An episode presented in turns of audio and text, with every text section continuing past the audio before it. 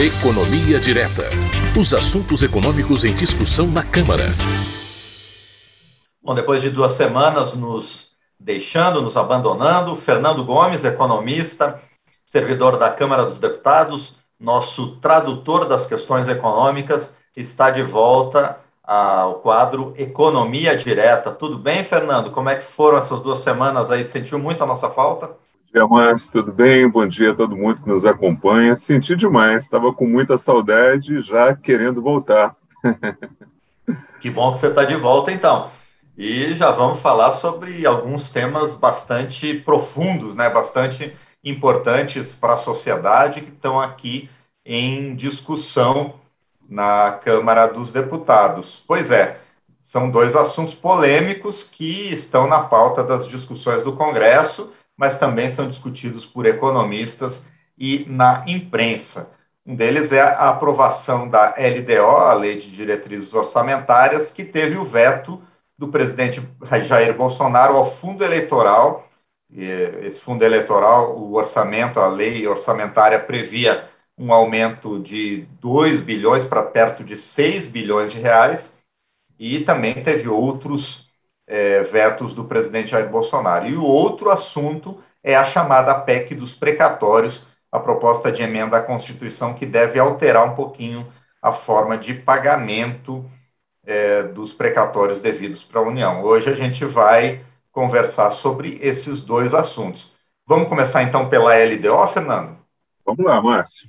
Pois é, então explica para a gente quais foram os principais pontos que foram aprovados no Congresso Nacional e depois sancionados pelo presidente, pelo Poder Executivo. E também, por favor, fala um pouquinho sobre esse veto da parte do texto da LDO que trata do fundo eleitoral. Vamos lá, Márcio. É, eu acho importante a gente é, ressaltar que a LDO esse ano ela foi sancionada dentro do prazo, né, aos 45 minutos do segundo tempo, mas diferentemente do ano passado, quando ela só foi aprovada no final de dezembro, esse ano ela foi aprovada pelo Congresso e foi sancionada pelo presidente dentro do prazo legal. É, a gente importante a gente lembrar aqui também para quem nos acompanha, né, que a LDO é uma das três leis que integram aí o ciclo orçamentário da União, dos três poderes, executivo, legislativo e judiciário, que são o Plano Plurianual, PPA, Lei Orçamentária Anual e a LDO, né? A LDO, assim como a LOA, é uma lei que ela tem elaboração e vigência anual, ou seja, tem que ser feita todo ano, e ela serve para orientar, para dar as diretrizes, como o próprio nome indica, para a elaboração da proposta orçamentária. Que diretrizes são essas e que a gente vai comentar ali mais à frente, né? É, na LDO são definidas a meta fiscal para o ano seguinte, que é quanto é que o governo acha que vai ter de superávit ou de déficit nas contas públicas. Também são definidos outros indicadores importantes, como salário mínimo, limite do teto de gastos, limite de despesas com pessoal, projeção de inflação, que está subindo muito, projeção de crescimento da economia e outros indicadores econômicos. Né? E a LDO também, ela tem outro ponto muito importante que foi fundamental no ano passado, em que tanto a LDO como a Lei Orçamentária Anual foram aprovadas com atraso, que é aquele dispositivo que permite que a administração pública possa gastar por mês até um dozeavos da proposta orçamentária para o ano seguinte, enquanto a Lei Orçamentária Anual não é aprovada. E foi exatamente isso que ocorreu no ano passado. A LDO só foi aprovada no final do ano, diferentemente desse ano, e a lei orçamentária só foi aprovada em abril de 2021. Então, sem a LDO aprovada e sem essa autorização para gastar, os um dozeavos aí da proposta orçamentária, a máquina pública teria parado a partir de janeiro. E agora, indo para o ponto específico que você me perguntou, né, sobre os vetos polêmicos aí, é, que ainda devem gerar muitos debates aqui na Câmara e no Senado, essa discussão deve continuar. Houveram os vetos ao fundo eleitoral, que você citou, houveram também outros vetos a recursos para continuidade de obras paralisadas e vetos também é, para recursos é, direcionados a gastos com saúde. Todos esses assuntos são polêmicos, com posições contrárias e favoráveis dentro da Câmara. Vamos falar então do veto aí do, do fundo eleitoral. Né? Esse veto ele tinha sido proposto, como você disse, de subir de 2 bilhões para 5,7 bilhões em 2022. Esse trecho foi vetado pelo presidente, ou seja, deixa de existir a indicação, a diretriz para a elaboração da lei do orçamento, de que o valor para o fundo eleitoral tem que ser 5,7 bilhões que, que isso quer dizer na prática, Marcos? Que vai começar de novo uma negociação para estabelecer qual vai ser o valor destinado ao fundo eleitoral, só que agora direto no âmbito da elaboração da lei orçamentária anual. Lembrando que o Congresso pode derrubar os vetos do presidente da República por maioria absoluta de deputados e senadores, mas nesse caso é bem provável que isso não deve acontecer, porque existe outro caminho, mais simples até, que é se trabalhar esse valor agora diretamente na elaboração da proposta da lei orçamentária. Houve muita reclamação em relação à, à aprovação desse, à colocação desse valor na LDO, Márcio, em alguns setores da sociedade, entre alguns parlamentares, é, de que esse valor de 5,7 bilhões passou para praticamente o triplo do que era no ano passado, que foram 2 bilhões. Né? Os críticos a esse valor, eles argumentam que nesse momento que o país atravessa, seria muito mais coerente ter um fundo eleitoral menor e destinar esses recursos para ações de combate à Covid ou ao desemprego que a Covid tem gerado. Mas você tem também os argumentos favoráveis. Né? A gente sempre procura trazer aqui para que quem nos acompanha é, possa entender bem os argumentos contrários e favoráveis. Quem argumenta favoravelmente ao fundo argumenta que, se não houver recursos disponíveis para as eleições do ano que vem, as eleições e os partidos vão ficar prejudicados, porque está proibida no Brasil a contribuição de empresas para as eleições. E não existe aqui ainda uma cultura de contribuição de pessoas físicas. Então, faltariam recursos para os partidos e até para ajudar na própria eleição. Além desses vetos, é bom a gente destacar também os parâmetros econômicos que a LDO traz para 2022, né, que não deixam de ser também um, um pouco polêmicos aí pela mudança na situação econômica do país, principalmente em relação à inflação. A estimativa na LDO é que a inflação desse ano, que é medida pelo IPCA, ficasse em 4,42% e para 2022 ela desacelerasse para mais ou menos 3,5%. Essa estimativa não vai se realizar, Márcio a inflação tem disparado e até julho o IPCA já acumula uma alta de 4,76%, ou seja, só até julho ele já é maior que a previsão para 2021. E ele deve fechar esse ano aí, segundo as estimativas dos economistas, das consultorias, entre 7,5% e 8%, o que reflete também na inflação do próximo ano. Então, essa, é, essa, esse primeiro parâmetro econômico também ele não, não deve se realizar, ele não, não, não está ajustado. Com relação ao PIB, a previsão de crescimento do PIB é de 2,5% em 2022, que também é um número que o mercado e os bancos, as consultorias já duvidam. A previsão do mercado é de um crescimento do PIB em 2022 de cerca de 2%, com tendência de baixa, ou seja, a cada revisão que é feita, essa projeção de crescimento vai diminuindo. Previsão para a Selic, 4,7%. É, a Selic, esse ano, ela já está em 5,25% e ela deve fechar o ano em torno de 7, 7,5%, com tendência de alta. Então, essa previsão de 4,7% também já está descolada da realidade. Câmbio. É, as estimativas são que o dólar fique é, entre R$ 5,30 esse ano e R$ 5,10 em 2022. Esse ano já passou de R$ 5,30, já está, acho que, batendo 5,60. Lembrando que 2022 é um ano de eleição, então será um ano de muita volatilidade aí a depender do cenário eleitoral. Tem também a previsão do déficit primário, né, que é a diferença entre quanto o governo espera arrecadar, quanto ele vai gastar. Previsão do déficit é de 170 bilhões em 2022, que também já é diferente da previsão do mercado. O mercado projeta um déficit menor, de cerca de 130 bilhões, e aqui é bom a gente lembrar um ponto importante que ajuda a explicar essa previsão do mercado.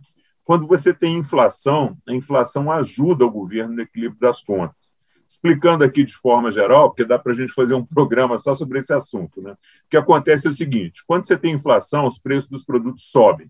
Como você tem vários impostos que são sobre o consumo e a circulação desses bens e serviços, com preços maiores em razão da inflação, a arrecadação do governo fica maior. Só que o governo mantém boa parte das suas despesas fixas, como congela, congelar salário de servidores, que já estão há mais de três anos sem aumento, contratos de fornecimento, contratos de prestação de serviços que também não têm aumento. Aí você vai tendo um aumento da arrecadação por conta do aumento dos impostos cobrados sobre a venda desses bens e serviços, e com isso o déficit que o governo teria no cenário de inflação, ele diminui, fica menor. Por isso a previsão do mercado já é de 130 bilhões, 40 bilhões a menos do que o que o governo previu. é bom para as contas públicas, mas é ruim para toda a população você conviver em um ambiente de inflação crescente. Né? E a gente não podia deixar de falar aqui também do, do teto de gastos, né, que é a limitação de quanto o governo pode gastar com suas despesas. Previsão para 2022, 1 trilhão e 600 bilhões. Esse ano, 1 trilhão e 485 bilhões. Aqui é só o reajuste pela inflação, que é exatamente o que a lei determina para o teto de gastos. E, por fim, salário mínimo né, deve subir para R$ 1.147 em 2022, que é também apenas a reposição da inflação. Para finalizar, Márcia, é bom a gente lembrar só aqui, em relação a esses, a esses indicadores econômicos previstos na LDO, que quando a LDO foi elaborada, as expectativas eram melhores. Né? Então, a situação do país piorou, se deteriorou bastante, por isso essa mudança aí entre o que foi previsto e o que realmente deve ocorrer em relação aos indicadores econômicos na LDO. Bom, e além da LDO, a gente comentou no começo que vai falar também sobre a PEC dos precatórios, Fernando Gomes. É, quais são os principais pontos dessa PEC e os efeitos que ela pode ter na nossa economia?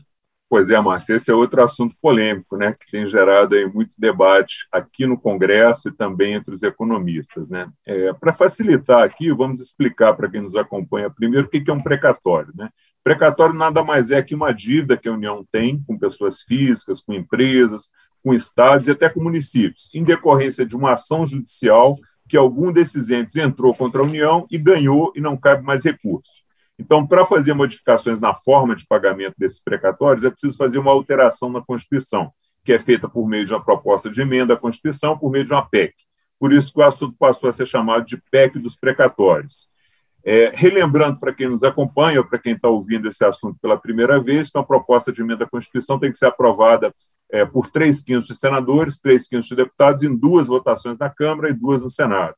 E por que, que esse assunto ganhou relevância, Márcio? Por causa do crescimento e do tamanho da dívida com os precatórios. Eu vou citar aqui os números dos últimos três anos para que a gente possa ver o tamanho do problema. Né? Os pagamentos previstos para 2019 com precatórios eram de 40 bilhões de reais. 2020 passou para 50 bilhões de reais 2021 subiu um pouquinho, 54 bilhões, e para 2022 a previsão é de quase 90 bilhões, 89,1 bilhões para ser mais exato. Então você pode observar que de 2019 para cá, a dívida com precatórios mais que dobrou, ela passou de 40 para 90 bilhões. O aumento em relação só esse ano, 2021, 35 bilhões. Então, por causa disso, o Ministério da Economia fez um alerta que, se não for feito nada, e se forem pagos esses 90 bilhões em 2022, esse valor pode comprometer outros gastos do executivo que fazem a máquina rodar, como, por exemplo, o salário de servidores. Para evitar que isso aconteça, ou que você tenha um aumento do, do tamanho da dívida pública, que é bom a gente lembrar aqui que, pela regra de ouro, você não pode se endividar para pagar despesas de custeio salário de servidores, material de expediente, água, luz, etc. Mas se o Congresso autorizar esse endividamento, você pode. Então, não necessariamente essas despesas não vão ser pagas, mas você teria que aumentar a dívida pública, que já vem crescendo muito, além do desejável, em função dos gastos com a pandemia. Aí, para evitar essas, é, uma dessas situações, o governo está propondo essa PEC. Qual o objetivo da PEC? O que, que ela propõe? A PEC propõe que os precatórios com valor acima de 60 mil salários mínimos, é isso mesmo, 60 mil salários mínimos, que hoje dá algo em torno de 66 milhões de reais, não vão ser pagos à vista em 2022, mas vão ser pagos com uma entrada de 15% em 2022 e o saldo que ficar vai ser parcelado em nove parcelas anuais. A ideia é que essa regra fique valendo para todos os precatórios até 2029. E os outros precatórios, como é que fica? Os precatórios de até 60 salários mínimos, que dá algo em torno de 66 mil reais, vão ser sempre pagos à vista, sempre quitados à vista. E os valores intermediários, entre 66 mil e 66 milhões, como é que fica? Eles teriam outro limite, que é de 455 mil reais. Nenhum precatório abaixo de 455 mil seria parcelado em 2022. Somente os valores acima de 455 mil é que poderiam ser parcelados. E tem ainda um outro limite que seria usado para esses precatórios acima de 455 mil, que é se a soma de todos os precatórios que a União tem que pagar atingir 2,6% da receita corrente líquida dela. Aí você parcelaria esses valores intermediários, começando, obviamente, pelos de maior valor. Complexo, né? É, mas tem mais. É, outro, PEC que a, outro ponto que a PEC propõe é mudar a forma de correção desses precatórios. Todos os tipos de precatório passariam a ser corrigidos pela Selic, que hoje está em 5,25% ao ano, deve chegar a pelo menos 7% até o final do ano. A correção hoje desses precatórios depende do tipo de precatório, podendo ser a Selic ou podendo ser IPCA mais 6% ao ano. Esse segundo tipo de correção, IPCA mais 6% ao ano, considerando que a gente deve ter uma inflação entre 7,5% e 8%, 8,5% esse ano, é bem pior para o governo, bem pior para, para as contas públicas. Vamos pensar aqui, para dar um exemplo, no cenário melhor. 7,5% de IPCA mais 6% de juros, dá 13,5% ao ano. Por isso, a proposta do governo de pagar a Selic, está em torno de 5,25% hoje, ela é bem melhor, bem mais interessante para as contas públicas. E o texto propõe ainda que, quando houver dívidas dos dois lados, ou seja, quando a União for credora de quem tem um precatório, se possa fazer um encontro de contas, ou seja, cancelar essa dívida dos dois lados. Isso vale mais para estados e municípios, mas as pessoas físicas é, que forem devedoras da União na dívida ativa poderiam, por exemplo, usar esses precatórios para pagar essa dívida. E, por fim, a PEC propõe a criação de um fundo público que receberia aí dinheiro de vendas de imóveis da União, de dividendos recebidos pela União das estatais e até de concessões e partilha de petróleo. Os recursos desse fundo seriam usados para pagar os precatórios e, se sobrar dinheiro, poderiam ser usados também para reduzir a dívida pública. É, mas, como a gente sempre faz aqui, a gente traz a opinião contrária de quem é contrário ao projeto para que quem nos assiste possa sempre conhecer aí, né, os argumentos contrários e a favor. O governo alega que esses recursos que seriam economizados em 2022 e pagos em anos futuros seriam usados para equilibrar as contas e respeitar o teto de gastos, conforme a gente já explicou. Mas partidos de oposição e alguns economistas e veículos de imprensa que são contrários à medida argumentam que o objetivo real dessa PEC seria criar recursos para serem usados para ampliar o valor do Bolsa Família, que passaria inclusive a ter outro nome e que a ampliação desse programa seria feita exatamente em um ano eleitoral, ou próximo a um ano eleitoral, com os recursos que sobrariam se essa PEC fosse, for aprovada. Né? E há também os economistas que argumentam que a PEC seria um calote do governo em credores que já ganharam o direito na justiça de receber esses valores. Esse calote, segundo quem é contrária à medida, poderia prejudicar a imagem do país. E para finalizar, Márcio, eu lembro que a PEC tem que seguir o caminho regimental, né, que é passar pela CCJ, ser aprovada lá, ir para uma comissão de, especial de mérito e depois ser aprovada aí em dois turnos de votação por três quintos dos deputados. Sendo aprovada na Câmara, a PEC deve fazer todo o caminho de novo no Senado. Por que, que eu estou relembrando isso? Porque o tempo para aprovar essa PEC até o fim do ano, se essa for a decisão, ele é muito curto. A gente está praticamente em setembro, então são três meses apenas para fazer toda essa tramitação na Câmara e no Senado. De forma resumida, não tão resumida, é isso, Márcio.